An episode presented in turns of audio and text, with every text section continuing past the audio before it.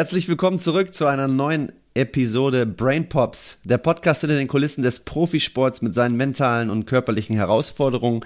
Mein Name ist Dominik Theodoro und mit mir wie immer ist das Rückgrat dieses Podcasts Lennart Stechmann. Hallo Lennart. Hi Dominik, freut mich wieder dabei zu sein.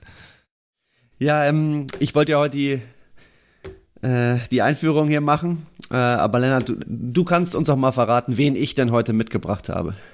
Ja, du hast mal wieder deine Kontakte spielen lassen und äh, hast uns den äh, Basketball-Experten und sportlichen Berater von Heidelberg, äh, Alex Vogel, mitgebracht. Das heißt, eine sehr interessante, ich nenne es mal Doppel, Doppelrolle. Ja, also mit Basketball-Experten meine ich äh, TV-Experte. Viele Leute, die im Basketball Business interessiert sind, nicht Business, Basketball-Sport interessiert sind, werden seine Stimme können, weil er sowohl bei der NBA kommentiert auf The Zone als auch auf Magenta Sport in der Euroleague unterwegs ist. Ich weiß gar nicht, ob er jetzt durch seine Doppelrolle auch immer noch äh, BBL macht. Das könnte man ihn gleich mal fragen. Ähm, genau, und äh, gleichzeitig aber auch sportlicher Berater bei den MLP Heidelberg. Academics Heidelberg. Academics. So, ich wollte gerade schon Basket sagen, bin ich durcheinander gekommen. Genau. Äh, von daher, ja, wird's wieder etwas basketballlastig lastig heute. Ähm, aber ja, ich glaube, äh, einfach eine, eine, eine spannende Perspektive, die er bietet. Also ich glaube, sowohl auf den Werdegang bin ich gespannt. Wie wird man TV-Experte? Ja, genau, wie, wie kommt genau. man dahin? Ähm, und dann halt auch dieses, dieses sportlichen Berater, äh, da in dieser Doppelrolle ranzukommen, äh, wie das entstanden ist und dann natürlich anknüpfend an letzte Folge von Ger mit Gerrit, ähm, wo wir ja schon so ein paar Themen eines Sportdirektors ähm, ja, ausklamüsert haben und uns genauer angeguckt haben, glaube ich, können wir da von ihm, ich denke mal, seine Rolle geht in eine ähnliche Richtung, ähm, auch nochmal ein paar Insights kriegen. So, das sind so die, die Erwartungen, die ich habe und ich möchte heute nochmal versuchen, ein bisschen auf den Übergang von, von Jugendbereich zum Profibereich da in die Aufmerksamkeit zu leuchten, weil ich glaube, dass es eine ganz entscheidende Phase für, für Jugendspieler ist und auch eine ganz entscheidende Schnittstelle für Profivereine, gerade wie sie, äh, wie Heidelberg, glaube ich, es ist, weil man da, ja, wenn man es gut macht, glaube ich, ähm, einiges an Potenzial hat, sowohl auf der wirtschaftlichen als auch auf der sportlichen Seite. Ihr seht, wir haben uns einiges vorgenommen für die neue Folge. Ich bin schon ganz gespannt. Ich würde sagen, wir holen den Alex einfach mal dazu. Das klingt gut. Ähm, du hast ja auch noch ein paar Fragen in der Hinterhand, von daher äh, let's do it. Bis gleich. Bis gleich. So, da sind wir wieder. Wir haben den äh, Alex dabei. Hallo Alex. Hi, grüßt euch. Hi. Moin. Moin Alex. Schön, dass du die Zeit genommen hast äh, und heute bei uns zu Gast bist. Mm, Ich denke, ich versuche das Ganze hier mal ans Rollen zu bringen. Ähm, erzähl uns doch erstmal, wie es bei dir überhaupt dazu gekommen ist. Warum Basketball? Also erstmal muss ich sagen, ich habe gestern noch, noch mit, mit dem Johann gesprochen und habe ihm erzählt, dass ich, dass ich zu Gast bin. Und er, und er meinte, ich soll mir das doch sehr, sehr gut überlegen, ob ich da hinkomme, weil jeder, der da war, da geht die Karriere Ah. danach steil den Bach runter. Das ist, äh, kann ich mir Was? sehr gut vorstellen, dass das von und ihm dann kam. musste ich mal kurz so ein bisschen überlegen und habe ich gedacht, ja, der Hilke war auch da. Da hat er auf jeden Fall mal einen Punkt. Und er meinte dann auch, seitdem er mit dir zusammengearbeitet hat, Dom, äh, ist Ja. es bei ihm auch die, die Bilanz deutlich nach unten gegangen. Also Risiko, was ich hier eingehe. Das, das, das erzählt er mir Minimum einmal in der Woche. Insofern ist das nichts Neues für mich. Äh, ja, wie, wie, bin ich zu, wie bin ich zum Basketball gekommen? Ähm, mein, mein Vater hat Basketball früher gespielt, also auch ähm, deutlich höher, als ich es jemals gemacht habe. Er hat Basketball gespielt in der Bundesliga in Heidelberg. Ähm, von daher war da Basketball einfach in der Familie schon mal drin. Ähm, ich selbst habe von boah, 7 bis 12, 13 Fußball gespielt. Hab dann eine Zeit lang parallel Basketball gespielt und dann ewig lang im Verein, also beim USC Heidelberg, äh, ja, ganzen Jugendbereich durchlaufen, dann Regionalliga gespielt etc. Und äh, habe lange gecoacht und bin im Basketball im Endeffekt von Anfang an dann bis, bis heute treu geblieben, immer in verschiedener Funktion, angefangen als kleiner Stöpke irgendwie in Jugendmannschaften und äh, dann irgendwann als Trainer und jetzt in der Rolle, ähm, genau, als im TV und, und eben bei den Heidelbergern in der BBL. Wie ist das denn, also mich interessiert oder mich hat direkt interessiert, so TV-Experte, wie wird man das? Wirst du da gescoutet? Äh, probiert man sich da aus? Wird man da gefragt? Oder also wie wird man denn dann TV-Experte? Also so ein Titel und dass die dann sagen, also du bist jetzt derjenige, der uns jetzt hier mal mit Fachwissen versorgt. Oder äh, dein äh, Kollege Benny Zander hat damals bei uns erzählt, dass es bei ihm auch so ein bisschen, ich glaube, so ein bisschen mit Zufall war, dass er einfach im richtigen Augenblick am richtigen Ort war. Ähm, das kann ich. Kann ja, man das bei dir so sagen, oder? Das kann ich absolut bestätigen. Das ist äh, sehr viel Glück ist da dabei. Ähm, und da gehört, glaube ich, auch immer so ein bisschen ja, dieses zum richtigen Zeitpunkt, wie es dann Benny wohl auch gesagt hat, am richtigen Ort sein dazu. Bei mir war es so, ich war 2015 ähm, bei der Nationalmannschaft, da gab es ja auch die, die, die Heim-EM, zumindest mal die Heim-Vorrundengruppe, wo man dann ärgerlicherweise in Berlin ausgeschieden ist. Ähm, da war ich beim, beim DBB dabei und da war für die Presse der Frederik Koch äh, zuständig. Und der Frederik Koch, der ist dann nach dieser EM, ist er bei The Zone. Äh, die sind dann 2016 kam die dann, glaube ich, auf in, in äh, Deutschland. Ähm, ist, die, ist, ist derjenige, also der Freddy Koch, der ist ähm, dann Basketball- oder Sportchef äh, geworden bei, bei The Zone ähm, und war da für alles, was eben nicht Fußball war, so ein bisschen mitverantwortlich. Und er wusste, dass ich mich ganz gut im Basketball auskenne ähm, und dass ich auch gerne über Basketball spreche. Und er hat dann gesagt, ey, wir haben da ein Programm, ähm, wir haben da einige Kommentatoren, aber wir machen das eben im, im, im Doppelpack, das heißt mit Kommentator und Experte. Hast du nicht einfach mal Bock, da als Experte dich mal auszuprobieren. Ähm, also einfach mega, mega Glück gehabt. Äh, also wirklich, wenn der da nicht mhm. hinkommt, bin ich ganz bestimmt heute nicht hier. Also weiß man nie, aber kann ich glaube ich trotzdem mal davon ausgehen. Und ähm, dann habe ich das gemacht und das hat sofort echt ganz gut funktioniert. Man muss sich dann natürlich reinfuchsen. Wenn ich mir heute Spiele von, von damals ankomme, denke ich mir, um Gottes Willen, Junge, Junge, was hast du denn, da, du denn da, gemacht? Erzählt? Also nicht nur inhaltlich, sondern auch so vom Timing her, weil das ist ein ganz, ganz großer Faktor oder ein ganz, ganz wichtiges Ding beim Kommentieren, wenn du mit Kommentator und Experte eben am Start bist, dass du gut aufeinander abgestimmt bist, dass du weißt, wann du als Experte dann deine Klappe hältst, dass du aber auch weißt, wenn deine Einsätze dran sind, das heißt, wenn du dann reingehst und das ist kann natürlich am Anfang nicht funktionieren, ähm, weil du die Leute erstens nicht gut kennst und zweitens den Job halt auch noch nicht lange, noch gar nicht ausgeführt hast. Und so hat sich das dann aber entwickelt. Also das Ganze hat dann angefangen bei der bei bei The Zone mit der NBA, genau. Und damals sogar teilweise dann auch als Kommentator erst, allerdings da beim internationalen Basketball und bei der NBA war ich direkt äh, als Experte in Anführungszeichen zuständig. Und ähm, war das denn auch so bei dir, dass, dass du schon immer NBA interessiert warst und der deutsche Basketball dann irgendwann dazu kam oder andersrum? Oder? Ja, totaler Basketball-Freak. Also von Anfang an, auch bevor ich schon Basketball gespielt habe, ähm, wirklich alles verfolgt. Ob es die BBL ist, ob es die NBA ist, ob es der internationale Basketball ist. Ich war von Anfang an super into it, ähm, habe das total gefeiert ähm, mit der NBA, so Anfang der 2000er noch mit, mit diesen komischen Streams, äh, Sobcast und was es da alles gab. Ja, geil, ja, ja, geil. Ich erinnere mich auch, geschaut ich, und nachts den Wecker ja. gestellt und gedacht, fuck, das kann doch nicht sein, dass du jetzt aufstehst und es ruckelt nur und du kriegst nix hin und dann konntest du den Bildschirm oh, nicht vergrößern. Genau. Dann war der immer nur ganz, ganz klein mhm. und ähm, und irgendwann wurde es dann natürlich besser, ähm, weil, weil Premiere hatte dann ja einiges gezeigt. Ähm, und dann gab es auch irgendwann dann den League Pass. Und ich war NBA immer voll drin, aber genau das gleiche auch beim deutschen Basketball. Und das wurde natürlich dann verstärkt, mhm. als ich dann selbst auch angefangen habe, äh, Basketball zu spielen und das Ganze auch ein bisschen mehr angefangen habe zu verstehen. Und genau, so hat sich das dann, so hat sich das dann entwickelt. Aber Interesse war von Anfang an total da. Und mhm. wie kam dann der Schritt äh, zu Magenta Sport? Das, das war ja, du hast ja gerade gesagt, dass es am Anfang erst äh, The Zone war. Genau, also es war, es war erst The Zone für, es müssten zwei, entweder zwei oder drei Jahre nur The Zone gewesen sein. Ich glaube zwei. Und dann hat sich äh, in der Offseason ähm, hat sich Magenta Sport bei mir gemeldet und hat, den hat ganz gut gefallen, was ich gemacht habe bei The Zone. Ähm, also davon gehe ich jetzt mal aus. Äh, und, und, dann, und, dann, und dann haben sie sich gemeldet und haben gefragt, ja, wie schaut's bei dir denn aus mit, mit deutschem Basketball, internationalem Basketball? Wir hätten da echt Lust, mit, mit, mit dir zusammenzuarbeiten. Dann haben wir da auch ein Probespiel gab's dann, glaube ich, auch mal.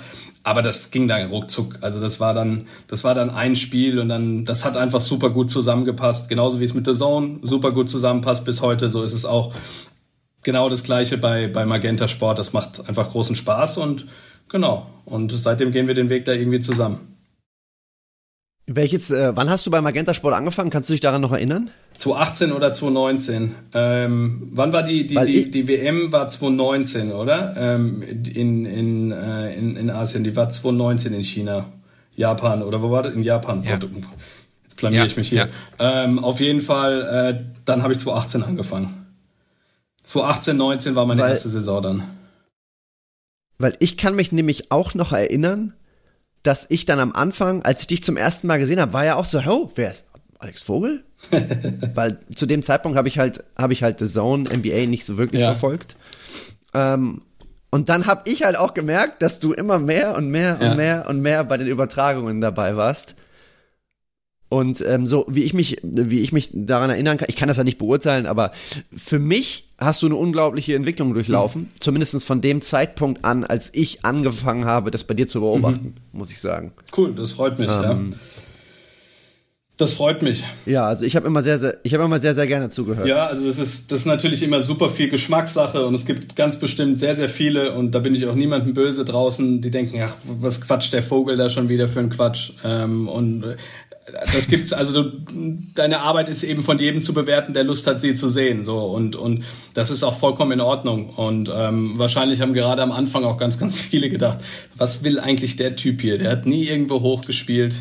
Und jetzt will er mir hier die Welt vom Basketball erzählen. Und ja, also ich kann das verstehen, wenn Leute so gedacht haben. Ähm, ich kann das bis heute verstehen da kommt jetzt auch gleich wieder die Frage, muss man selber irgendwann mal ein guter Spieler gewesen sein, äh, um ja irg dann irgendwann im TV ein Experte oder ein äh, Kommentator zu sein? Ne? Die Frage hast du bestimmt auch schon oft gestellt bekommen, oder? Ja, also ich glaube, es hilft schon sehr, wenn man mal auf halbwegs gutem Niveau gespielt hat. Ähm, ich glaube, das, das, das hilft schon. Ähm, ob das jetzt Pro B, Pro A, Regionalliga oder was auch immer sein muss, ich glaube, das spielt jetzt nicht die allergrößte Rolle. Ich glaube, wenn du jetzt in der BBL gespielt hast, dann hast du schon noch mal in manche Dinge ganz bestimmt einen anderen Einblick, was, was dir dabei hilft. Aber ich glaube, es gibt auch genauso gut super viele andere Beispiele, wo Leute, die im Basketball im Endeffekt in ihrer eigenen Karriere überhaupt nichts erreicht haben, sensationelle Trainer, TV-Experten oder was auch immer äh, geworden sind. Deshalb würde ich da ganz klar sagen, in manchen Bereichen hilft es ganz bestimmt, aber es ist ganz bestimmt kein Muss. Ja, würde ich auch sagen. Ich, ich muss auch ehrlich sagen, ganz am Anfang war ich auch so einer, der erstmal geguckt hat, wer, wer ist das denn? TV-Experte, erstmal losgoogeln, ne? findet man da irgendwas? Ähm, aber ich finde, man hat dann schon sehr schnell einfach gemerkt, dass du ja, im Basketball einfach klar ein Gefühl für das Spiel hast. So, also man sieht, man hört ja, wenn jemand darüber spricht, ob der das versteht, was er da erzählt, oder ob er sich das jetzt, sag ich mal, im Buch angelesen hat und einfach jetzt da irgendwas runter betet, wo er glaubt, das ist jetzt Expertenwissen äh, oder ja, absolut. Ne? Und da würde und, und da würde mich mal interessieren, wie du da jetzt die Balance hältst. Also ich meine, du hast ja offensichtlich eine Leidenschaft für den Sport und ich glaube, du würdest dich auch unabhängig von deiner beruflichen Karriere wahrscheinlich immer noch intensiv damit beschäftigen. Ist das irgendwann schon auch so, so eine Art so, okay, das ist jetzt Pflicht, ich arbeite jetzt und fange konkret an zu recherchieren? Also wie viel ist es das und wie viel ist es eigentlich nur auf Leidenschaft, das, das kommt automatisch in den Kopf, du, du saugst das sowieso aus und auf und äh, kannst das dann in Live-Übertragungen. Äh, also du meinst übernehmen. jetzt speziell, also so ganz allgemein, was den Job jetzt angeht. Ähm, ja, genau. Also es ist natürlich schon sehr, sehr hilfreich, wenn man ein gewisses Grundverständnis für das Spiel hat ähm, und ein gewisses Gefühl auch für das Spiel mhm. mitbringt. Ich glaube, äh, das hat man entweder oder man hat es nicht, zumindest wenn man dann über eine längere Zeit im Basketball ist. Und da glaube ich, dass ich ein ganz gutes Gefühl einfach für das Spiel habe. Ähm, aber auf der anderen Seite ist es dann natürlich auch ähm, dranbleiben. Also bei mir, ich decke die NBA, die Euroleague, die BBL ab, mache dann teilweise noch mal ein bisschen College, habe die WNBA gemacht etc., habe teilweise die Champions Gott. League, Basketball Champions League Krass. kommentiert und und und. Da musst du schon sehr sehr up to date sein und ich glaube, da musst du auch eine gewisse Leidenschaft für etwas haben, weil sonst leidet die Qualität darunter. Also du kannst, glaube ich, gar nicht so viel Zeit investieren in etwas, was die, wo, wo du keine Leidenschaft hast, ähm, um dann am Ende dem Zuschauer auch wirklich ein gutes Produkt zu bringen, ähm, zu liefern. Mhm. Von daher ist es bei mir Leidenschaft. Ich liebe jedes Basketballspiel, was ich sehe. Ähm, natürlich gibt es auch mal Spiele, wo ich mir denke, hm, okay, muss jetzt nicht unbedingt sein. Oder wo meine Frau dann da steht und sagt, so, ey, also come on, also jetzt auch noch hier Ankara gegen Hamburg oder was auch immer, das jetzt geht's aber langsam ein bisschen weit oder dann Fechter gegen Gießen wie gestern. Ähm, das, das, sind, das sind dann so Geschichten, ähm, wo ich dann natürlich manchmal auch Verständnis habe und sage, okay, gut, das lassen wir jetzt. Aber totale Leidenschaft, ähm, du musst auch, du musst auch, ähm, glaube ich, alles wirklich detailliert verfolgen. Du musst dranbleiben. Ich glaube, du brauchst auch eine gewisse Routine. Das heißt, ich habe einen Montag, wo ich dann das komplette Wochenende nochmal Revue passieren lasse, wo ich nochmal die Boxscores checke, wo ich mir, wo ich dann Listen habe, wo ich mir Notizen mache, okay, das ist passiert, wo ich dann, das, da kommen wir dann später wahrscheinlich zur Heidelberger Geschichte dazu, wo ich mir dann gewisse Spiele auch raussuche, die ich, die ich weiter verfolge, wo ich denke, die könnten vielleicht interessant werden. Ähm, also da ist Leidenschaft ohne Ende dabei. Ähm, aber das ist schon auch harte Arbeit. Also das ist nicht so einfach dahergesagt alles. Weil es ist eben nicht nur dieses Gefühl mhm. fürs Spiel. Weißt du, du kannst, du kannst natürlich, du siehst, was im ba Basketball ist ein Spiel, was im Endeffekt immer sehr, sehr ähnlich verläuft. So, also du, du, also klar, es gibt ganz unterschiedliche Spiele, aber wenn du eben mal, wenn du Basketball verstehst, dann kommst du mit dem Spiel, was vor dir passiert, kommst du im Endeffekt klar. So, aber du willst dem Zuschauer ja auch einen Mehrwert geben und, und, und nicht nur sagen, was da passiert oder warum es passiert, sondern du willst ja vielleicht auch, auch erklären, warum setzt der Spieler jetzt in dieser Phase genau diese Line-up ein, ähm, weil das eben in dem und dem Moment bisher in der Saison sehr, sehr gut passiert hat. Und das ist nichts, was du jetzt siehst, sondern das musst du eben, das siehst du auch, aber du musst es dir trotzdem irgendwie auch heraussuchen. Und deshalb steckt da schon auch harte mhm. Arbeit dahinter. Ja, ja. Was sind da so, so, ähm, ich sag mal, Seiten, die du konsultierst, wo du dir so, so, so Infos holst? Kannst du uns da mal ein bisschen in die, hinter die Kulissen ja, mitnehmen? Gibt, also die NBA ist natürlich so schon ganz gut aufgestellt insgesamt. Da sind wir natürlich im deutschen Basketball, großes Thema, äh, was Stats etc. angeht, äh, weit, weit hinten dran. Ähm, auch wenn ich glaube und hoffe, dass wir da eine ganz gute Richtung gehen. Aber es gibt natürlich die kennt ihr wahrscheinlich auch Instat und Synergy. Ähm, das sind so Advanced mhm. Stats Programme, wo du alles bekommst im Endeffekt. Ähm, haben viele Parallelen natürlich auch, aber auch viele Unterschiede. Ähm, du kannst da über jeden Spieler, über jedes Team, über die Playtypes und, und, und wirklich alles heraussuchen. Ähm, da muss man sich wirklich teilweise ein bisschen stoppen, weil sonst kommst du zu wirklich gar nichts anderem mehr, weil du dort wirklich im Endeffekt fast alles findest. Von daher würde ich sagen, sind Instat und Synergy ähm, ja, das sind schon Seiten, die da, die da sehr interessant und sehr hilfreich sind. Ich ähm, korrigiere mich, wenn ich falsch liege, aber ich meine das mal gehört zu haben von Julian Meyer. Mit dem bist du auch ab und an mal in Kontakt, stimmt das? Nee. Bist du nicht? Okay, das ist ja damals der ehemalige Advanced Stats Guy von, von Johann immer gewesen. Nee. Sowohl in Göttingen Hatten als auch, auch im schon Podcast. Nee, nee, bin ich nicht. Dann, nee. äh, dann äh, muss ich den Kontakt mal herstellen. Ich glaube, ihr beide ja. werdet euch super verstehen. Ja, Johann hat mir aber, glaube ich, von ihm ein bisschen ähm, häufiger mal so ein bisschen erzählt, äh, wenn ich mich recht, recht erinnere. Ja, der, ich das ja ist mir nämlich damals äh, aufgefallen. Du hast mit Johann immer über seine Advanced Stats, also wir haben über Johanns Advanced Stats Liebe hier, glaube ich, schon auch im Podcast ein, zwei Mal gesprochen. Und ähm, als ich damals dann äh, auch noch mit in dem Team dabei war, habe ich immer gesehen, wie ihr euch dann vor den Spielen, wenn du dann auch mal vor Ort warst, intensivst unterhalten hast. Und er war immer, er fand das immer super geil, mit dir über Advanced Stats zu sprechen, weil du das dann halt auch übernommen hast und er das dann in den äh, Übertragungen auch gehört hat, wenn du mal so ein bisschen was erzählt hast über Advanced Stats. Und da war er immer, weiß ich mal, this guy, he, he, he knows, he knows the game. Ja, yeah, trust me, he knows.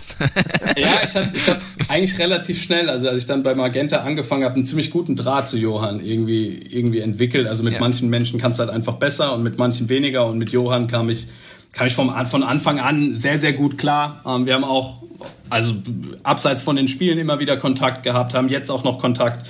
Ähm, hoffe natürlich, dass er da sehr viel Erfolg hat und vor allem äh, ja so ein bisschen seinen Platz gefunden hat jetzt in Saudi-Arabien. Ich glaube, das ist ein ganz interessanter Job auf jeden Fall. Ähm, und ja, also wir haben da sehr, sehr ähnliche Interessen. Er ist ja auch ein Basketball-Freak, 24-7 und Absolut. liebt Advanced Stats und ja. mag es über das Spiel einfach zu sprechen. Und von daher kommt man da dann schon relativ schnell auf einen Nenner. Und ich habe es immer sehr, sehr genossen und tue es auch noch immer mit ihm zu reden. Und abseits von, von Stats, also wenn ich jetzt mal so ein paar Background-Stories oder so, da, da bist du ja, glaube ich, als TV-Experte hast du ja bestimmt auch mal immer mal so ein Schmankerl im, im Hinterkopf, was du da den Zuschauern noch mal so ein bisschen äh, erzählen kannst. Äh, gibt's, also ist das eher Hören, Sehen oder bist du da auch konkret am Recherchieren? Was genau meinst du? Ja, weiß ich nicht. Zum Beispiel, was, ähm, was mal ein Beispiel? Ähm, lang kein Spiel mehr von dir gesehen, wo ich dir zugehört habe. Okay. Ähm, äh, ähm, Vielleicht meint Lennart auch sowas, äh, ich könnte mir vorstellen, so die Zeit in der Halle, bevor das Spiel losgeht, die nutzt du ja wahrscheinlich auch und versuchst zu connecten mit Spielern, Trainern, keine Ahnung. Ja. Da kann man ja bestimmt auch immer das eine oder andere aufschnappen, nehme ich ja. an.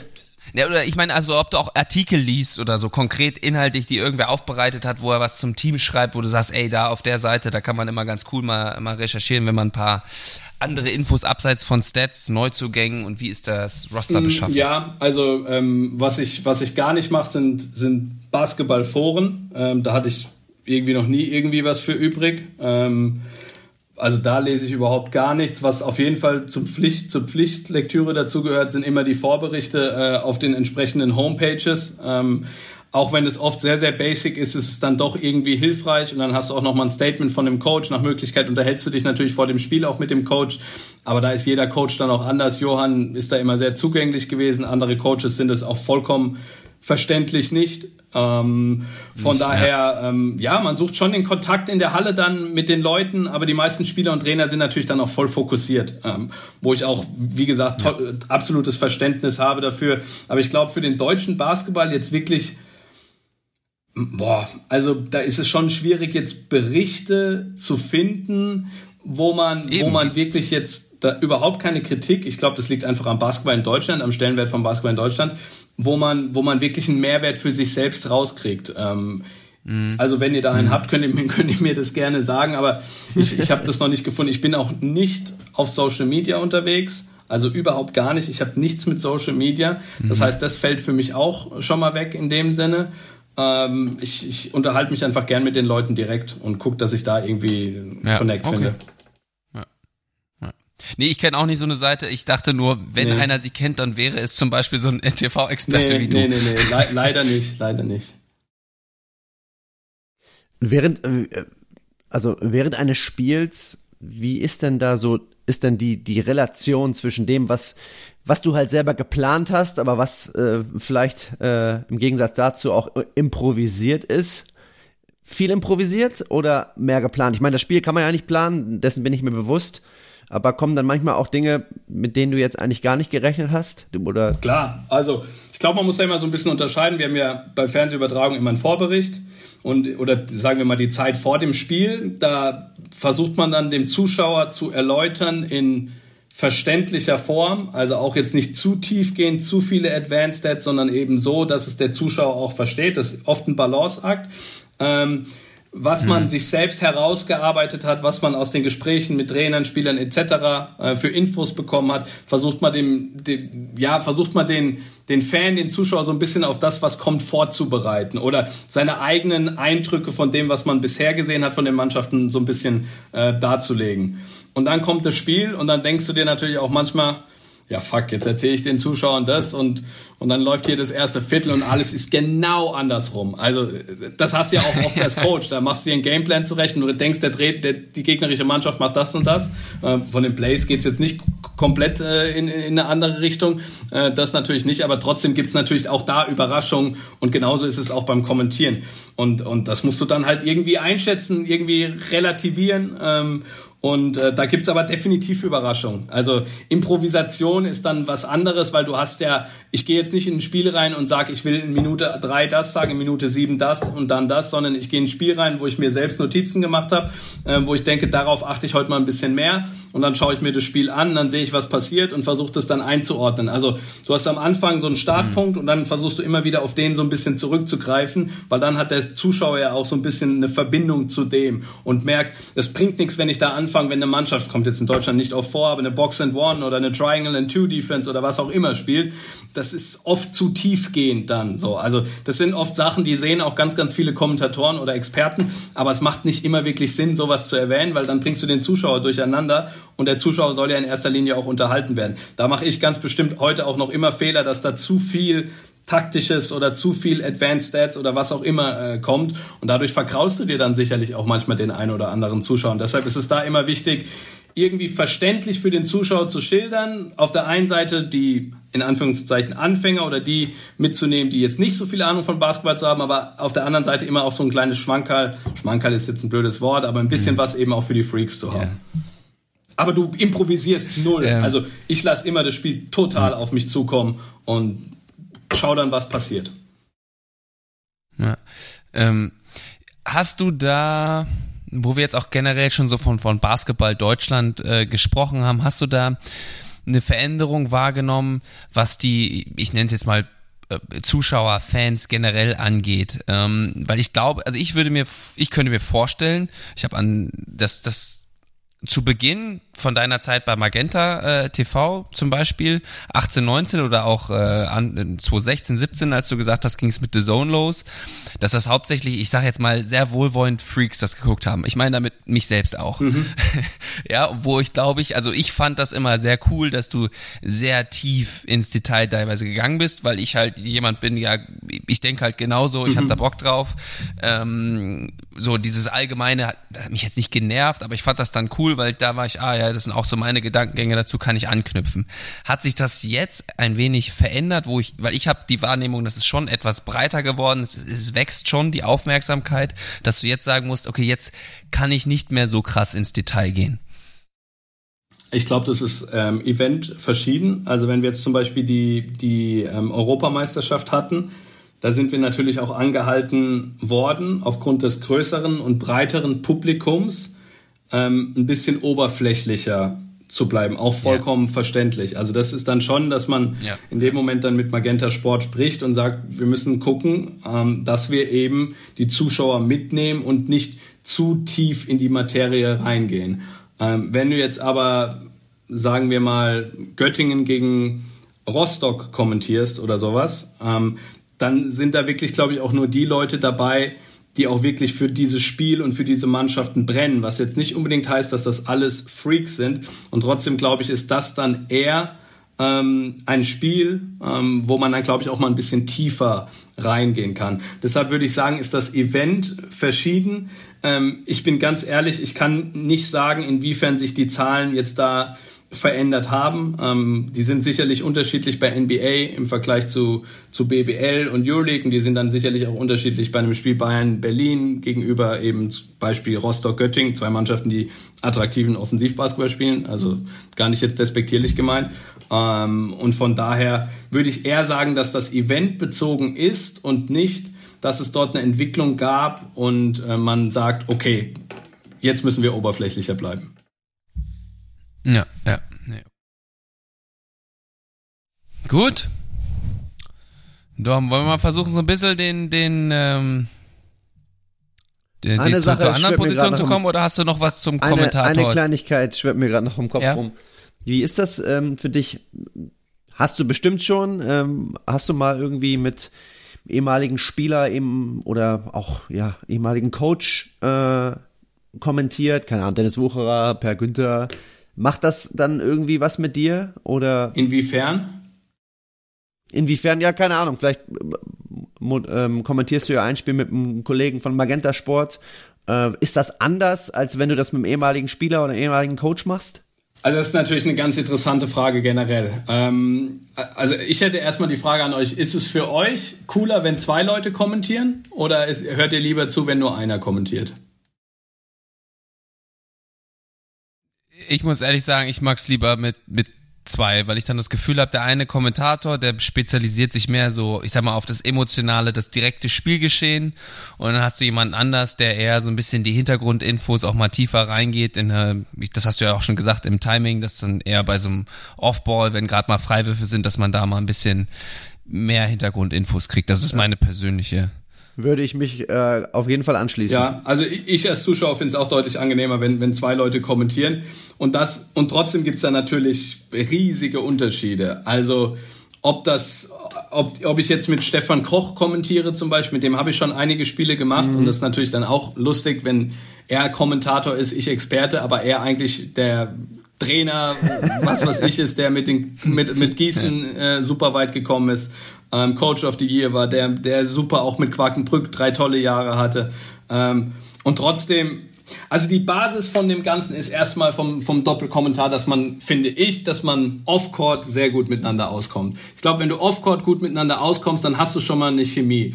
Dann ist es, glaube ich, wichtig, dass du dich auch einfach, je länger du dich kennst, desto besser verstehst du auch den anderen. Ähm, und je länger du, je öfter, je mehr Spiele du mit ihm gemacht hast, dann kennst du auch so verschiedene Einzelheiten, äh, was das Ganze angeht. Ähm, zum Beispiel kann ich mit Kearney ganz anders kommentieren als mit verschiedenen Leuten, jetzt zum Beispiel bei The Zone als Beispiel. Äh, weil, weil er einfach anders tickt. Und trotzdem ist es immer die Herausforderung als Experte, äh, so ein bisschen zu sehen, wie, also es ist echt nicht leicht, äh, weil der, der Kommentator, du musst dich ja immer auf einen unterschiedlichen Kommentator einstellen. Und die Kommentatoren haben einen ganz, ganz anderen Rhythmus in dem, wie sie kommentieren, wann sie was sagen. Und die Kearney ist zum Beispiel ein sehr, sehr entertaining Kommentator. Ja? Der versucht immer auch so ein bisschen ja, ja, die ja. Geschichten außenrum zu beleuchten, was ja super cool ist. Wenn du jetzt mit Stefan Koch kommentierst, das ist, liebe ich, es ist halt straight, fachlich und es geht tief in die Materie rein und das ist für Freaks ist es sicher super super interessant. Also ich höre ihm auch echt gerne zu. Mhm. Ähm, aber da gibt's natürlich schon große Unterschiede. Mit mir persönlich macht das überhaupt nichts. Also ich mach mal, ich mach mein Ding so und ähm, manche mögen's, manche mögen's nicht und manche mögen sicherlich auch mit mit mir zu kommentieren, andere mögen's weniger. Aber das ist wie bei wie bei allem im Endeffekt. Also mit mir macht das nichts und trotzdem ist wichtig, glaube ich, dass man da ja sich so ein bisschen auf den Gegenüber oder den, den deinen Partner einstellst. Ja, ist auf jeden Fall ganz, ganz viele spannende Hintergründe, was da alles so mit einfließt. Äh, da habe ich so im Detail, ehrlich gesagt, gar nicht drüber nachgedacht. Aber es ist schön, das äh, von, von dir nochmal ja, so zu hören. Gerne. Ja. ja, schön, dass wir da dem Ruf hinter den Kulissen ein wenig äh, gerecht werden können. ja. Ähm, ja, und von daher lass uns doch mal, äh, ich weiß gar nicht, wie, wie lange wir jetzt schon aufnehmen, aber jetzt so äh, langsam Richtung ähm, deiner, ja, man kann schon noch sagen, neuen Rolle. Ich weiß nicht, wie lange du schon im Hintergrund auch möglicherweise tätig warst, aber mittlerweile bist du auch offiziell sportlicher Berater in Heidelberg. Und auch da, wie vorhin, erstmal die Frage, wie, wie ist das überhaupt äh, entstanden? Hast du das mit deiner, mit deinem TV-Expertentum quasi geschafft? Ist es vielleicht möglicherweise Connections über deinen Vater, wenn du sagst, selbst Heidelberg unterwegs gewesen oder deine Connections, muss ja gar nicht dein Vater gewesen sein? Wie ist nee, das entstanden? Mein Vater ist da komplett außen vor, was das angeht. Ja, ich meinte eher deine Connections eher, ähm, dass du im Heidelberger Basketball Genau, also es ist mein Heimatclub so. Also es gibt natürlich da auch der der der der, ähm, der Verein praktisch der der zu den MLP Academics gehört, das GmbH und dann gibt es den EV, den eingetragenen Verein, das ist der USC mhm. Heidelberg und bei dem habe ich 15 Jahre gespielt ähm, und, und, und war Trainer. Ähm, und zu den entsprechenden verantwortlichen Personen hatte ich natürlich immer die letzten Jahre auch schon laufenden Kontakt, ähm, auch schon vor, bevor das Ganze ins Rollen gekommen ist mit, mit mit, mit, dem, mit der TV-Tätigkeit. Ähm, also auch da haben wir uns schon immer wieder ausgetauscht, auch in Richtung äh, erste Mannschaft und, und, und. Aber ich habe ja hab Bachelor, Master gemacht etc. Ähm, und, und wollte mich dann auch erstmal darauf konzentrieren. Aber es war auch immer so, dass man sich nie irgendwie aus den Augen verloren hat. Und das Ganze ist natürlich dann ganz offen gesagt auch nicht ganz verkehrt, wenn du dich ganz gut anstellst äh, im TV, wenn die Leute hören ja dann schon ähm, und können sich ihre eigene Meinung bilden, ob der Ahnung vom Basketball hat oder ob der eben keine Ahnung vom ja, Basketball ja. hat. Und dann tauschst du dich natürlich auch mit Leuten aus und, und so kam es dann immer schon wieder zu ja, Gesprächen mit Vereinen oder zu ein bisschen Interesse, ähm, ohne dass es jetzt zu weitgehend äh, werden soll hier. Und mit Heidelberg natürlich am intensivsten, weil ich dort die entsprechenden Personen immer kannte. Und dann ist Heidelberg ja mhm. im vergangenen Mai, also Mai 2021, aufgestiegen äh, in die erste Liga und schon in den letzten Monaten zuvor ja, ähm, haben wir uns dann immer wieder ein bisschen intensiver unterhalten, weil ich mag einfach, ich finde die Arbeit im Verein einfach wahnsinnig spannend, was entwickeln zu können, was aufbauen zu können. Und äh, genau, dann hat es gestartet in, in dieser Offseason, in der vergangenen oder in der vorletzten Offseason, Sommer 21, Frühling, Sommer 21, ähm, dass ich da dann auch offiziell sportlicher Berater bei den, bei den Heidelbergern war. Wie würdest du, wir hatten ja, hatte ich dir eine bevor wir gesprochen, bevor wir aufgenommen haben, schon erzählt, wir hatten letzte Woche Gerrit Kersten Thiele mhm. zu Gast und der ist ja Sportdirektor. Wie würdest du dein, deine Position jetzt davon abgrenzen, sag ich mal, oder ist das eigentlich dasselbe, nur ein anderes Wort?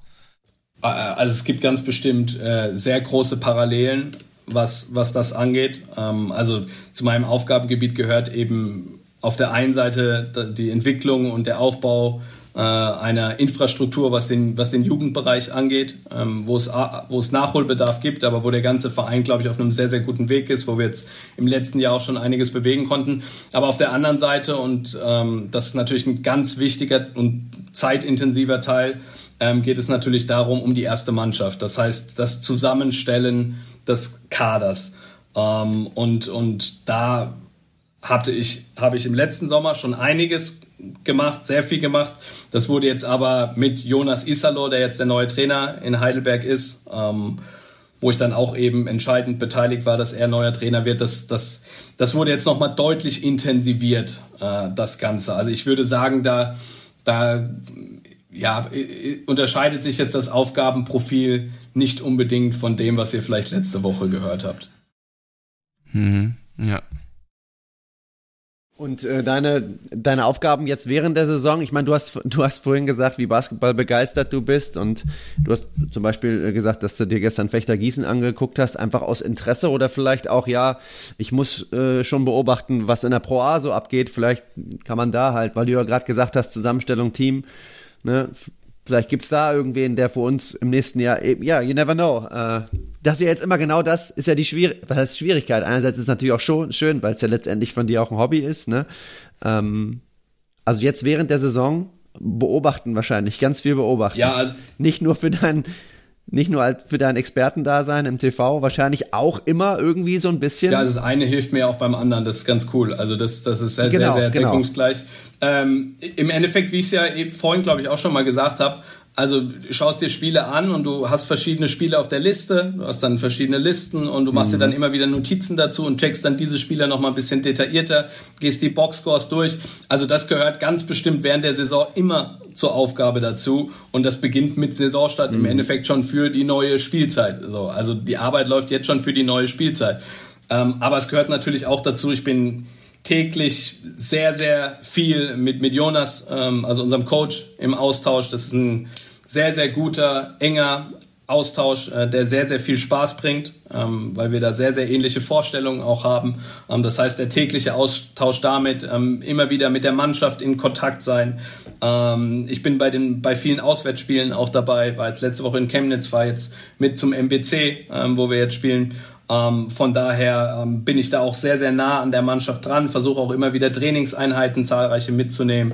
Ähm, der regelmäßige Austausch, der Kontakt, erste Mannschaft, aber eben auch was die gesamten Jugendleute angeht, sportlicher Leiter, bin bei sehr, sehr vielen Jugendspielen ähm, und oder versuche bei vielen Jugendspielen zu sein. Ich hoffe, ich kann das in Zukunft noch bei mehr äh, Jugendspielen sein, also direkt vor Ort sein. Ähm, von daher ist, glaube ich, die Kommunikation während der Saison ein ganz wichtiger Faktor, aber eben auch schon die Vorbereitung auf die neue Saison, das Weichenstellen. Ähm, ich glaube, das gehört da in erster Linie dazu.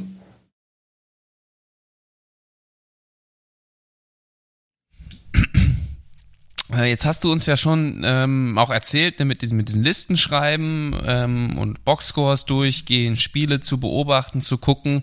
Ähm, das geht ja alles in diesen äh, ich nenne es mal Scouting oder Recruiting-Prozess, wie man auch mal das jetzt nennen möchte, rein.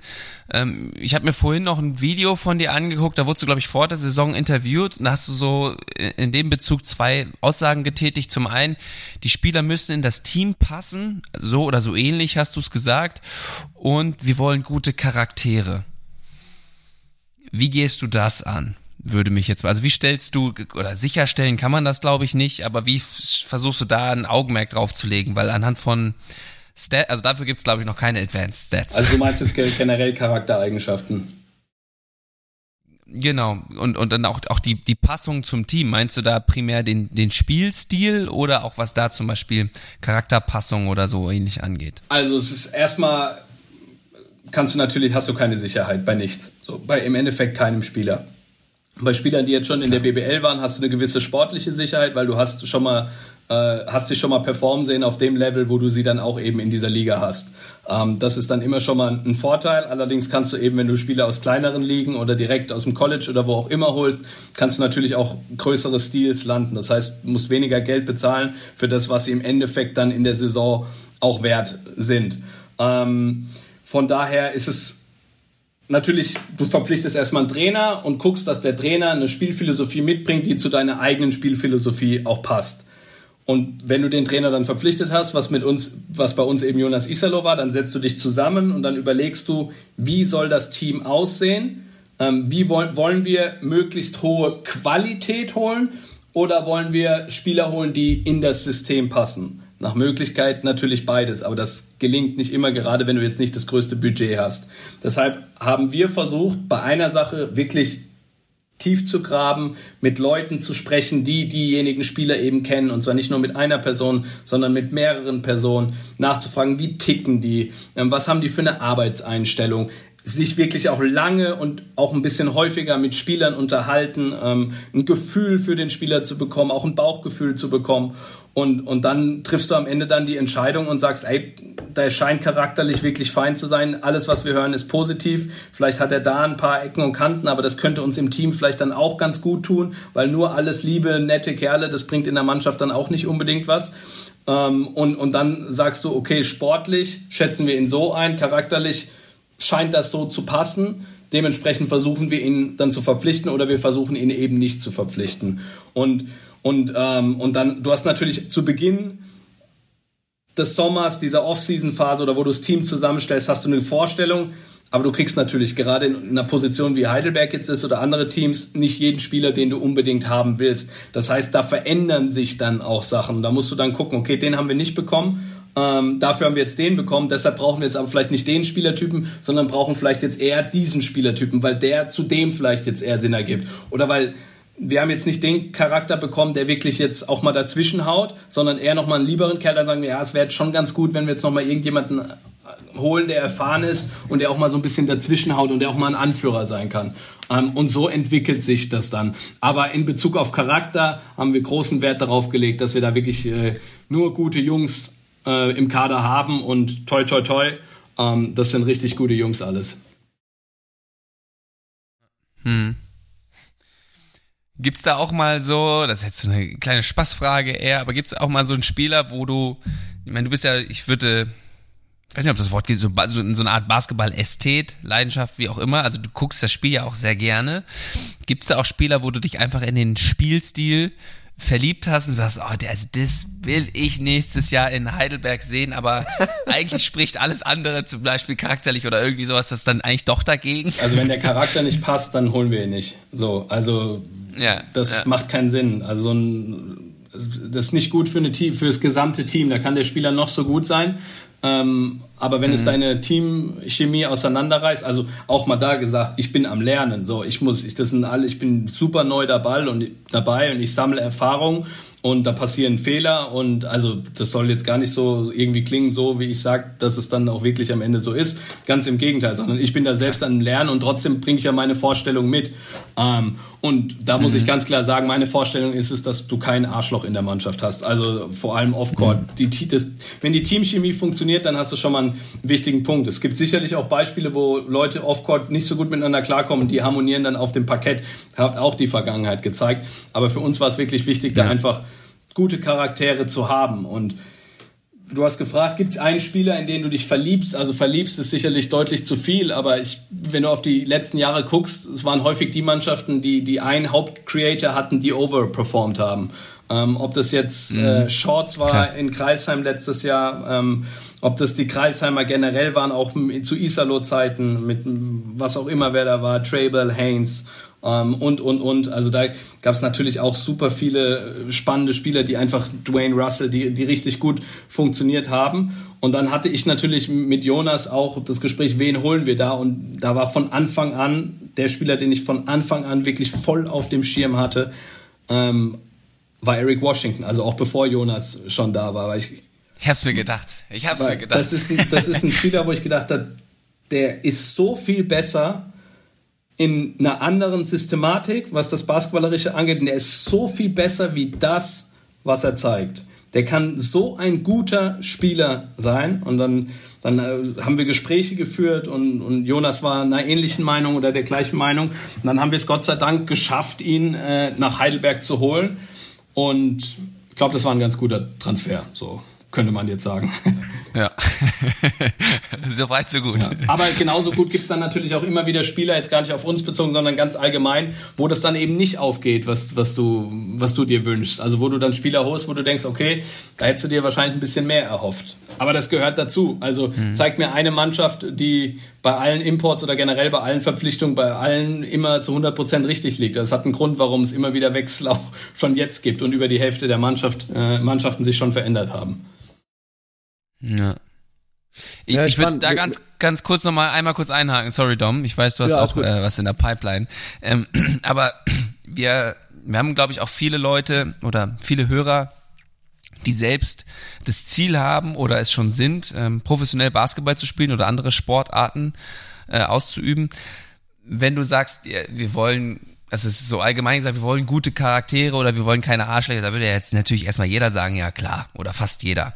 Was sind für dich vielleicht, kannst du uns mal ein bisschen mitnehmen, so Sachen, worauf du achtest oder wo du großen Wert drauf legst, wo du sagst, ah, wenn das dann eher nein oder wenn ich das zum Beispiel auch im Spiel ja. sehe, ähm, dann gibt, imponiert mir das schon mal positiv. Vielleicht kannst du da nochmal so ein bisschen uns in deine. auch ansprechen. Super, ja? Lennart. Sorry. Ja, ja versteht euch. Ähm, also, also eine ganz wichtige Sache ist für mich immer, und das also ich schaue mir vor allem Spiele an, wo, wo es nicht gut läuft mit dem Team und wo mhm. die Spieler auch nicht gut spielen. Ähm, was für eine Körpersprache haben sie da? Da kannst du natürlich, ähm, wenn du live vor Ort bist, nochmal deutlich mehr mitnehmen, auch abseits der Kameras und trotzdem kriegst du, glaube ich, dann auch über, übers TV oder über Programme oder was auch immer einiges mit. Das heißt, diese, diese Highlights, wenn du dir jetzt sagst, oh geil, hier 30 Punkte, 11 von 15 aus dem Feld, 4 Steals, 7 Assists, nur 2 Turnover, geil und dann schaust du dir das Spiel an und denkst, ja, der kann zocken, das ist genau unser Mann.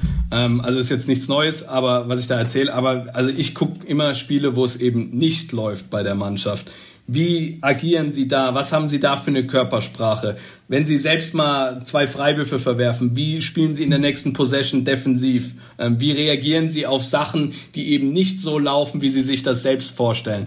Ähm, ich glaube, da kannst du, das hat jetzt auch was mit dem Charakter zu tun oder zumindest mal mit, mit, mit, mit der Einstellung, auch mit der, mit der psychischen Stärke, glaube ich, so ein bisschen. Das ist schon mal ein Punkt, wo wir, wenn wir jetzt mal auf das Sportliche gehen, genau drauf achten. Ähm, wie, aus welchem Holz sind die Schni äh, Jungs geschnitzt? Und, und, und, und, und, das ja. Das ist spannend. Das, äh, ich glaube, ich habe es schon mal gesagt. Das deckt sich jetzt äh, wieder komplett, Lennart. Du weißt, was jetzt kommt. Mit, Francesco äh, Cavalli. Francesco Cavalli, das äh, NBA-Scout, den hatten wir auch mal zu mhm. Gast. Der hat halt auch gesagt, dass das Erste, worauf er schaut, ist, wie ein Spieler äh, auf Fehler von seinen Mitspielern reagiert. Genau. Und das geht ja auch voll in, voll in deine Richtung. Exakt, exakt. Und, und dann, ja, also du kriegst am meisten raus, indem du wirklich mit Leuten sprichst, die die, die, die Jungs kennen. Ähm, da wird dir wahrscheinlich auch nicht immer jeder die Wahrheit sagen, so aber du kannst trotzdem, glaube ich, ein gewisses Gefühl für, für diejenige Person bekommen und am Ende musst du Entscheidungen treffen. Am Ende sagst du, ja, den wollen wir holen oder nee, den wollen wir eben dann doch nicht holen und manchmal hat man Glück, manchmal hat man weniger Glück. Aber du kannst, glaube ich, mit viel harter Arbeit, mit, mit Scouting etc., kannst du zumindest mal die Grundlage dafür, dafür setzen, dass, dass es ganz gut laufen kann. Ja, ich glaube nochmal spannende Insights hier für ein paar äh, Leute am Anfang der Karriere. Also kann man eigentlich zusammenfassen, am ehesten will man natürlich einen Spieler verpflichten, wo man weiß, low risk, high reward. Aber ich glaube, man muss wahrscheinlich auch, es gibt wahrscheinlich dann auch Spieler, die eher in die Kategorie äh, high risk, high reward fallen. Aber kann natürlich auch High Risk, Low also Reward ich bin, sein. Ich ne? bin, also wenn ihr jetzt auch auf die letzten Kader schaut, ähm, Heidelberg, wer war da dabei? Zum Beispiel ein Precord Chapman. Ähm, für mich in den ersten zwei Jahren ein hochveranlagter Spieler, der verletzt war und deshalb für uns überhaupt möglich war, den zu holen. aber der natürlich. Aber der ist doch auch High Risk. Absolut, ich wollte gerade sagen, wo ich sagen, Ja. das ist natürlich ein hohes Risiko, was du da eingehst, was für uns natürlich letztes Jahr zu 100 Prozent aufgegangen ist. So und Mhm. trotzdem glaube ich, ist es auch immer gut. Spieler zu holen, also das ist jetzt auch so einer, obwohl der im Endeffekt jetzt nicht wirklich viel in der BBL gespielt hat. Also ich gucke auch immer, dass Teile schon die BBL kennen. Ähm, also wenn du auf unseren jetzigen, jetzigen Kader schaust, Eric, also nur mal die Imports, Eric Washington kennt die BBL. Lasisi. Elias Lassisi kennt die BBL. Tim Coleman kennt die BBL. Die letztgenannten, die kennen sogar Jonas aus Kreisheim noch sehr gut. Das heißt, ich versuche da immer, oder wir versuchen, überhaupt nicht ich, sondern wir versuchen, und das ist die Vorstellung, die ich auch habe, ähm, da einfach einen ganz guten Mix, eine ganz gute Balance irgendwie reinzukriegen. Aber ähm, ja, also optimal ist es, wenn du mit wenig Geld äh, absolute Volltreffer landest, sodass du dann vielleicht noch dieses den ein oder anderen richtig guten Spieler holen kannst, wo du auch weißt, der hat das schon auf dem Level bewiesen. Ja. Gut, ich würde jetzt gern noch mal, es sei denn, Dom, du hast da noch äh, konkret was zu, zu dem Spieler-Recruiting oder Teamzusammenstellung? Nee. Nee. Würde ich jetzt gern noch mal drauf gucken, das hast du auch schon angesprochen. Ähm, und da äh, hast du, glaube ich, auch in diesem Sommer Wert drauf gelegt, diesen ähm, Übergang oder die Jugendarbeit allgemein. Und äh, da ging ja eben meine Frage auch schon so ein bisschen hin, ähm, wie man es schafft, junge Spieler zu unterstützen, dann auch wirklich den, den Schritt zu machen. Und äh, das ist ja wirklich einfach, also das ist einfach Rocket Science, habe ich das Gefühl. Ähm, Gerade wenn man ein BBL-Team hat, dann einen Jugendkader, du versuchst aufzubauen und dann die Spieler auch wirklich hochzuziehen, dass du halt auch dann die, ne, dass da mal so ein Heidelberger Jung dann da auch aufläuft in der, in der Bundesliga. Das feiern die Fans natürlich ab. Es ist aber nicht ganz so einfach. Ähm, vielleicht kannst du uns da mal jetzt zum Einstieg erstmal allgemein so ein bisschen mitnehmen, was du gesehen hast, wo du versuchst hast anzusetzen und vielleicht können wir dann da auch noch mal ein bisschen tiefer einsteigen. Ja, also wie gesagt, Jugendarbeit ist was mir ist mir ist etwas, was mir wirklich extrem äh, am Herzen liegt, was ich mir auch wirklich zur Aufgabe gemacht habe, äh, jetzt schon mit Beginn äh, meiner Tätigkeit im, im vergangenen Sommer.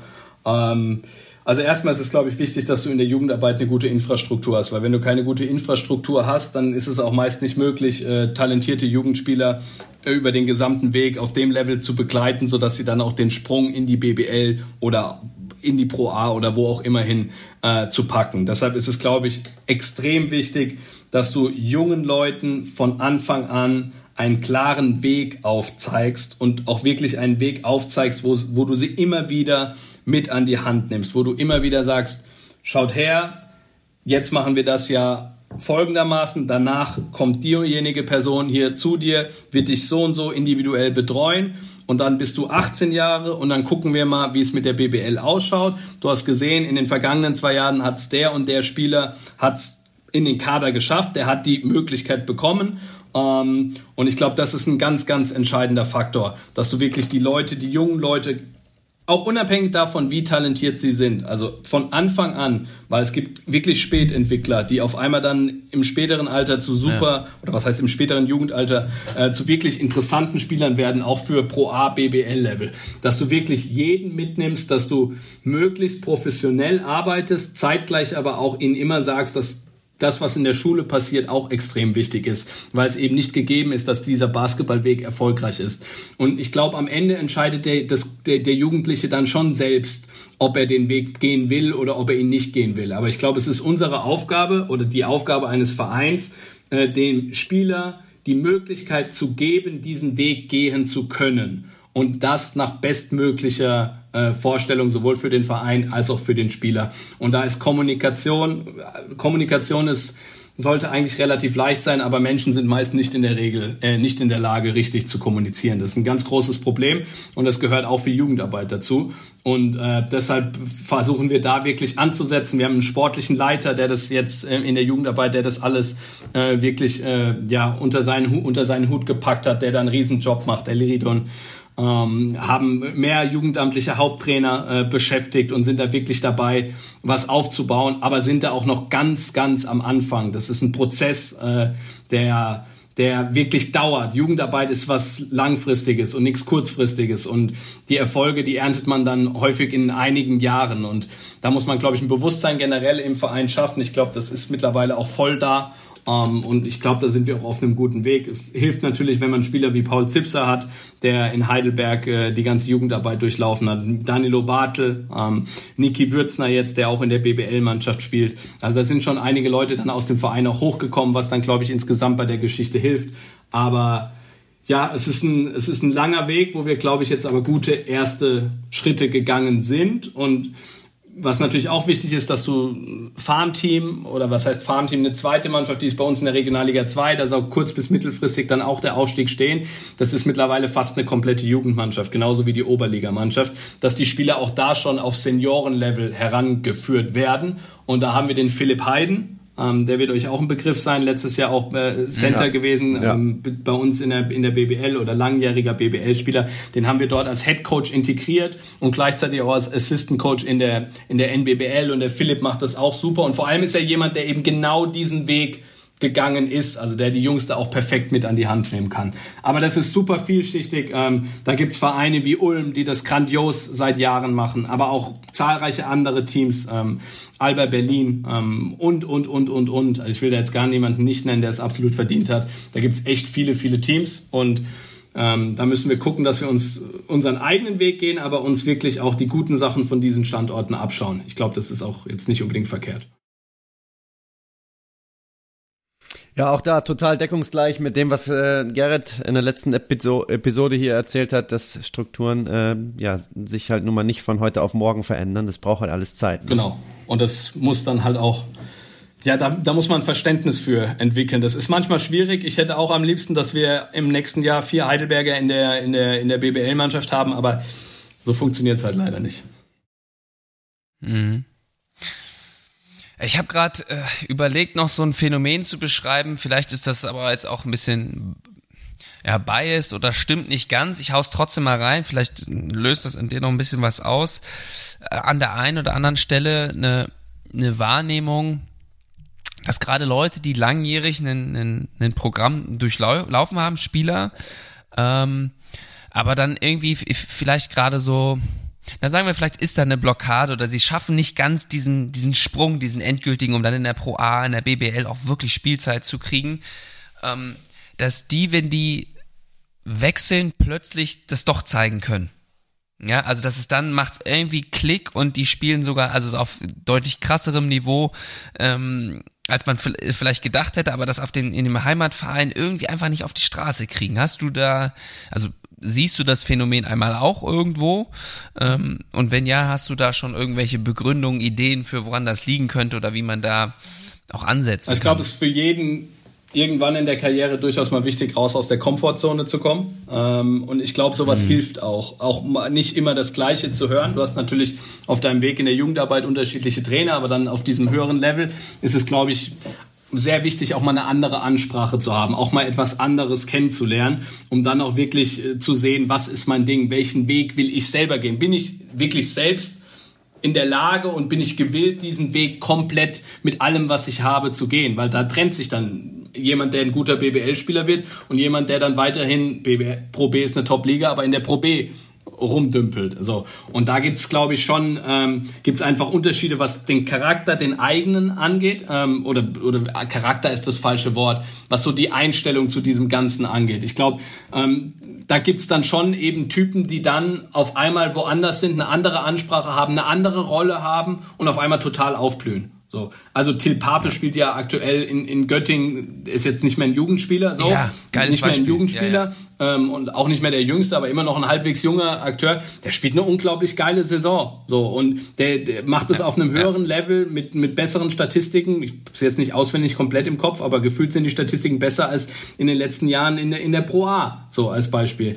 Ähm, weil er dann mal rausgekommen ist, weil er mit Roll Moors einen absoluten Top-Trainer hat, der genau weiß, wie er ihn anpackt. Das kann in der Vergangenheit Vergangenheit auch der Fall gewesen sein, aber der auf einmal in der Rolle ist, wo er aufblüht und wo das eben dann funktioniert. Und, und das ist schon häufiger, das ist schon häufiger zu beobachten. Aber ich glaube jetzt nicht, dass das zwingend immer so ist. Ähm, ganz im Gegenteil.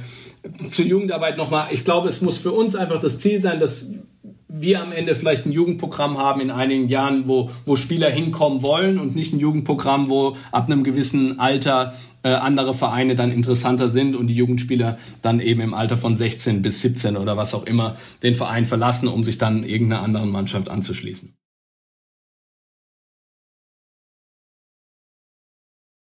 Was glaubst du, ist da ähm, entscheidend für euch, um, um da wirklich dann die, die Attraktivität von Heidelberg so hoch zu halten oder sogar noch zu, zu steigern? Also was glaubst du, sind da äh, wichtige Faktoren, wo ihr konkret oder man allgemein ansetzen muss, um das Professionalisierung, Professionalisierung hängt zusammen mit finanziellen Möglichkeiten. Ähm, das heißt, wir müssen die finanziellen Möglichkeiten nicht nur für die, für die BBL schaffen, sondern wir müssen auch gucken, dass wir die finanziellen Möglichkeiten, ähm, wo wir, glaube ich, auch auf einem guten Weg insgesamt sind, äh, für den Jugendbereich ähm, schaffen.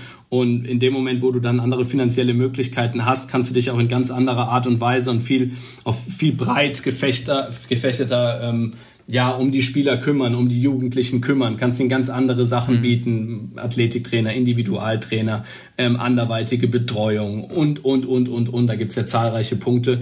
Ähm, und von daher wird das, also wir müssen uns weiter professionalisieren in, in diesem Bereich und das hängt ganz eng mit finanziellen Mitteln zusammen.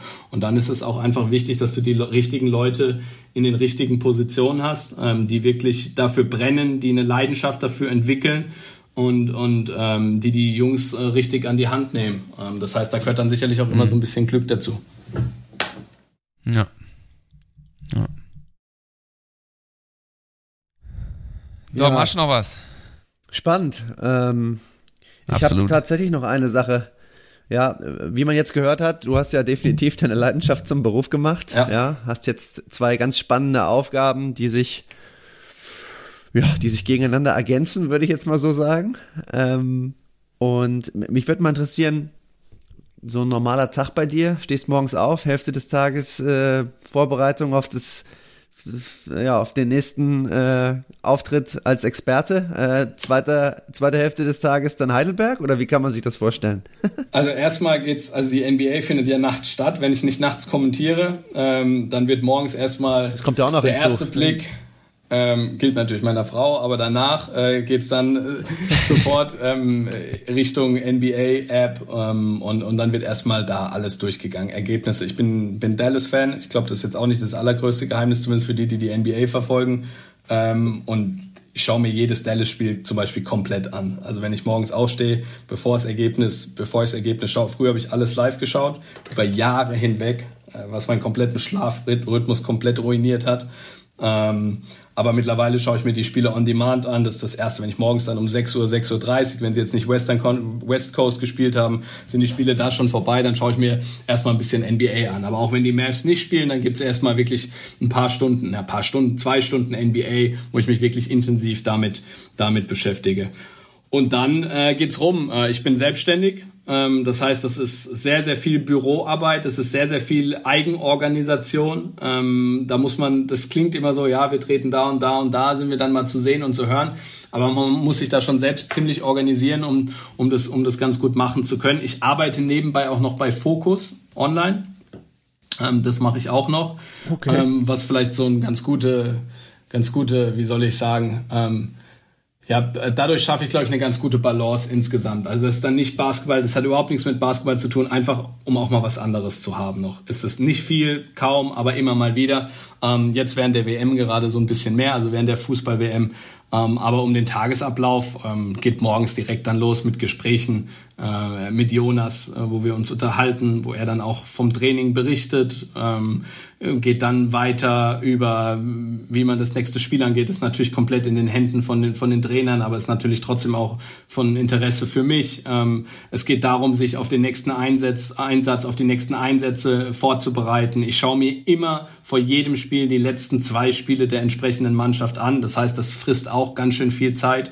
Ähm, das ist deutlich angenehmer in der Playoff-Serie, weil dann hast du die Mannschaften direkt im, im direkten Duell und das ist dann die Hälfte der Arbeit. Zumindest ab Spiel drei bei zwei Spielen, die du dir zuvor anschaust. Ähm, ich gebe Statistiken durch, ich mache mir Notizen ähm, und so, so geht es dann den ganzen Tag im Endeffekt. Und jetzt morgen zum Beispiel ähm, kommentiere ich mit, mit, mit Kearney Bayern gegen Real ähm, wo ich mich zum Beispiel sehr drauf freue. Da habe ich jetzt zum Beispiel heute auch jetzt äh, real geschaut und habe mir auch gestern Bayern gegen Bonn, das hätte ich sowieso, Bonn gegen Bayern hätte ich mir sowieso angeschaut. Aber da, Basketball frisst da schon im Endeffekt fast alles äh, an der Zeit. Und das von morgens bis abends. Also ich muss sagen, ich bin, ich bin echt beeindruckt. Ähm, kleine Randanekdote, ich bin auch noch, äh, oh, noch so ein kleines äh, NBA Fantasy Spiel äh, habe ich sogar den, den, den, Christian, den Christian Wood von Dallas Mavericks, der ist in meinem Team. Stark. Das heißt, Dallas muss ich mir dann morgens Jetzt mal so ganz nebenbei. Und das frisst auch einiges an Zeit, wenn man da in der NBA äh, ja on top bleiben will, wer da gerade wo spielt und wer mehr Minuten spielt und wer weniger Minuten spielt. Und ähm, ja, es macht aber sau viel Spaß. Du wachst morgens auf und guckst dir deine Fantasy-Jungs an, wie die gespielt aber haben. Aber das ist so krass, das ist bei mir gewesen. Ich habe früher auch Fantasy gespielt. Ich habe dann gemerkt, ich bin so ein Typ, ich mache immer alles zu 100 Prozent. Ich kann nicht zu 99, ich muss es zu 100 Prozent machen. Das heißt, wenn ich Fantasy spiele, dann mache ich es zu 100 Prozent und dann will ich gewinnen. Und dann mache ich das so intensiv, bis ich irgendwie ja. den Dreh raus habe. Und es hat bei mir so viel Zeit gefallen, dass ich gesagt habe, irgendwann, das kannst du nicht mehr machen. Also du bist ja, ja ich habe denselben äh, Lernprozess vollkommen bekloppt bist ja. ja, wenn du das weitermachst. Jeden ja. Tag, dann wachst du nachts auf und das erste, was man, oh, wie spielt gerade Spencer Dinwiddie? Aber nicht, weil er bei dir im Team ist, sondern weil du noch vier Steals von ihm brauchst oder irgend so ein Quatsch. Ja, und, genau. das wird dann irgendwann du kannst krankhaft. Auch dann kein, kannst dann ja, kein Spiel mehr gucken. Ich gucke mir dann morgens immer, ich bin Sixers-Fan schon immer, ja. seitdem ich Basketball gucke. Und dann gucke ich mir morgens auch immer die Sixers-Spiele an in einer 10 Minuten Zusammenfassung. Und ja, deswegen, ich weiß so ein bisschen, oder ich, ich, ich meine es einschätzen zu können, dass das, was du da machst, das ist äh, ja nochmal deutlich umfangreicher und äh, ja, Riesenrespekt.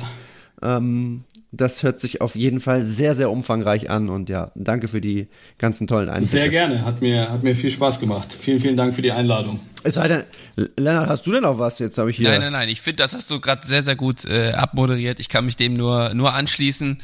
Ähm, ich habe, um ehrlich zu sein, äh, nichts anderes erwartet, weil ich finde, das hört man, wie gesagt, auch einfach raus, äh, wenn man dich äh, als TV-Experten dann, dann hört. Äh, das ist klar, dass das nicht von irgendwo kommt und dass da eine gewisse Leidenschaft hintersteckt. Ähm, ja, aber ich fand es auch hochgradig spannend, das heute nochmal so zu hören und mitzuerleben und auch ein bisschen hinter die Kulissen zu gucken. Das freut mich. Ähm, Letzte genau. Sache. Yes, Dom. Ich habe sogar dran gedacht, Lennart, aber du, du. Ja. Nee, nee, nee, ja. du machst jetzt heute mal. Ich mache das jetzt heute mal, wenn ich einmal dran denke. Äh, ja, wir haben dich schon schon vorgewarnt und du hast schon gesagt, ja, ich, ich hab wen. Ähm, hast du jemanden, den du für den äh, Brain Pops Podcast nominieren würdest, wo du sagst, der könnte vielleicht auch nochmal spannende Einblicke hinter die Kulissen des Profisports geben? Ich würde Paul Zipser nominieren. Ich glaube, der wäre cool. sehr spannend, ist ein sehr, sehr guter Freund von mir. Ähm, Heidelberger auch. Ähm, hat auch beim USC mhm. Heidelberg gespielt, ist die Jugend durchlaufen ähm, und ist ein Megatyp. Ähm, super, super entspannter, netter Kerl, der sehr viel, sehr, sehr viel äh, in verschiedene Richtungen erlebt hat äh, in seiner Karriere. Absolut. Und ich glaube, der wäre sehr spannend für diesen Podcast. Wunderbar. Den Kontakt kann da ich werden wir einiges in Bewegung setzen. Sehr gut. Der, ich wollte gerade sagen, wenn du den Kontakt herstellen kannst, Kein Problem. Das dann wäre das sehr interessant, ja. Okay. Coole Sache. Ja, bestens. Vielen Dank für deine Zeit. Ich danke euch. Und, und Dom, wir hören uns gleich noch in der Aftershow. Und ja, äh, ja aber erst nochmal, genau, vielen Dank und äh, dann hören wir dich morgen beim, äh, beim Real Madrid Bayern München Spiel. Danke euch. Ciao, genau, ciao. Das gucke ich mir dann auch an. Mach's gut. Da sind wir in der Aftershow, ein Tag nachdem wir mit Alex aufgenommen haben. Und äh, wir haben ihn gerade schon beide live wieder im Fernsehen gehört. Er kommentiert gerade das Spiel Bayern gegen Real Madrid und wir machen hier unsere kleine Aftershow. Dom, was ist dir denn äh, so hängen geblieben an, an Brain Pops? Mit dem ja. guten Birdie, wie ich gerade nochmal äh, gehört habe. So nennt ihn der Kearney immer. Birdie. Birdie? Das habe ich nicht gehört. Wahrscheinlich habe ich den einfach noch nicht rein äh, reingeschaut gehabt zu dem Zeitpunkt. Ähm, ich habe es ja gerade schon zu, äh, zu, dir gesagt, ist wieder Wahnsinn, was ich wieder alles nicht mitbekommen habe während der Aufnahme. Das, das kennen wir schon. ja, da war echt wieder äh, wirklich eine Menge dabei. Ähm, gewisse Themen haben mich natürlich wieder besonders angesprochen, gerade wo er, äh, wo er meinte, dass, dass man quasi ohne Leidenschaft den Zuschauern kein gutes Produkt liefern kann. Da mhm. habe ich dann auch wieder an mich gedacht, weil ich glaube, in meiner Rolle ist, ist das, glaube ich, ähnlich. Da das brauchst du halt auch. Da, ja, es erzählen dir halt wenige, wie es gemacht wird. Ne? Du musst dich mit der Materie beschäftigen.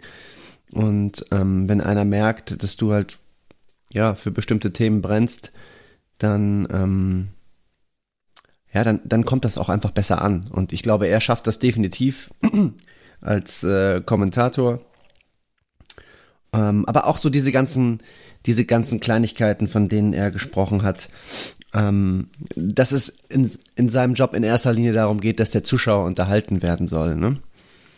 Ähm, und dass es ja schön ist, dass er dieses ganze Expertenwissen hat, ne? aber dass es halt oftmals in seiner Rolle als, äh, als Kommentator dann vielleicht auch den einen oder anderen Zuschauer verdrängt. Ja, das, ich meine, wir beide, ja, wir beschäftigen uns tagtäglich mit Basketball und äh, wir wollen das hören, ne? Wir wollen dieses Klar. dieses Expertenwissen hören, aber dabei vergessen wir wahrscheinlich dann auch, dass es äh, für diejenige Person, die sich vielleicht nicht so intensiv mit Basketball äh, beschäftigt, dann auch vielleicht, ich will jetzt nicht sagen abstoßend, das ist natürlich Quatsch, aber dass es vielleicht nicht ganz so interessant ist. Ne? Ja klar, wenn du zu tief in die Materie reingehst, ist, reingehst, ist es natürlich zum, zum Start, gerade wie er es gesagt hat, bei so einer WM, wo vielleicht auch Leute mal einschalten, die sich jetzt nicht Tag und Nacht damit beschäftigen und wie er jedes Dallas-Spiel live gucken, ähm, äh, ja, kann das vielleicht auch mal zu viel sein und ein bisschen, ja, abstoßend sein. Ähm, das fand ich spannend, auch mit dem Timing, was er erzählt hat und da mit dem Co-Kommentator oder mit dem Live-Kommentator und er dann als Experte, dass man sich da gut ergänzen muss. Ähm, nee, fand ich auch echt, echt spannend zu hören und wie er sich auch vorbereitet äh, mit den Stats und so weiter und so fort. Also er nimmt das wirklich ernst und man merkt einfach, dass es ihm Bock macht. Und ja, das hört man aufstehen. jetzt auch wieder in der Live-Übertragung. Ja, morgens aufstehen und dann erstmal zwei Stunden äh, NBA schauen und äh, sich alles reinziehen, was in der Nacht passiert ist. Da gibt's jede Nacht Spiele, ja. Das ist nicht so wie in der Euroleague oder in der äh, ja, in der Basketball-Bundesliga. Ja, ja. Ja, und dann war natürlich auch spannend, was er noch als aus seiner Rolle als sportlicher äh, Berater erzählt hat, ne? Klar.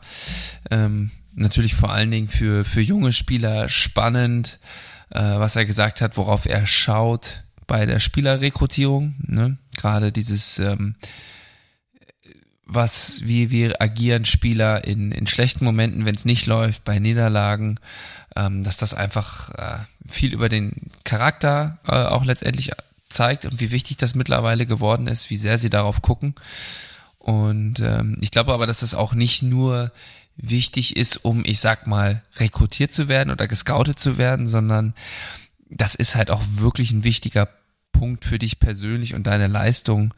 Ähm, da wirklich auch in dir, in deinem inneren Self-Talk quasi positiv zu bleiben. Also es, ist jetzt keine, man soll das jetzt nicht faken, um rekrutiert zu werden, sondern äh, da geht es wirklich darum, das auch wirklich innerlich so zu sehen. So, ey, Mist, Fehler oder da hat wer anders einen Fehler gemacht, das ist blöd, aber abhaken und weiter. Das Spiel geht weiter, man lebt nicht in der Vergangenheit oder auch nicht in der Zukunft.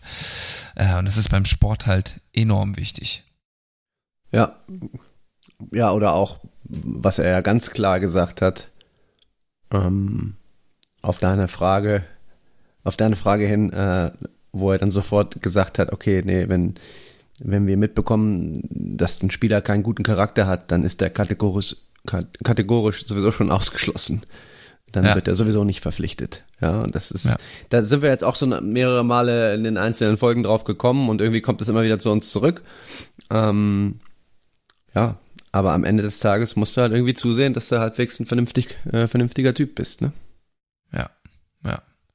Ja, und was ich auch spannend fand, war letztendlich, was er auch zur Jugendförderung gesagt hat, ähm, ne, wie er da wirklich auch sagt, dass man da sehr stark in Kommunikation gehen muss mit den Spielern selber und denen den Weg aufzeigen und auch, also was ich da auch rausgehört habe, dass man denen auch dieses Vertrauen zeigen muss und sagen, ey, wir glauben an dich, wir glauben, du kannst das schaffen.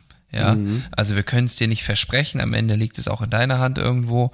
Aber wir sehen diesen Weg und das, das aufzuzeigen, ich glaube, das ist wirklich enorm wichtig. Ähm, wobei man natürlich dann auch dazu sagen muss, das ist einfacher gesagt oder das ist einfach gesagt, aber am Ende des Tages brauchen halt Spieler dann auch oder junge Spieler auch wirklich die Chance, sich zu beweisen und nicht nur ein Spiel und dann wieder bist du raus, sondern wirklich auch kontinuierlich Chancen zu kriegen, um sich da auch dann festzuspielen, was sie sich natürlich aber auch wieder auf der anderen Seite erarbeiten müssen. Ähm, ja, nee, aber ich fand es auch wirklich coole Folge, cooler Typ und äh, ja. Ja, ich freue mich auf die nächste Folge mit dir. Geht mir genauso. Mal gucken, ob wir dann immer noch beim Basketball bleiben oder ob wir dann uns nochmal thematisch auch wieder ein wenig in andere Sportarten einbringen können. Äh, ich bin gespannt, äh, wen wir das nächste Mal ausgraben und äh, ja, von daher bleibt uns nur noch zu sagen, vielen Dank fürs Zuhören, vielen Dank für eure Aufmerksamkeit, äh, liebe Hörende und wir hoffen, dass ihr auch in zwei Wochen wieder einschaltet, wenn es heißt Brain Pops, der Podcast hinter den Kulissen des Profisports. Ich sage jetzt nichts mehr. Tschüss. Tschüssi.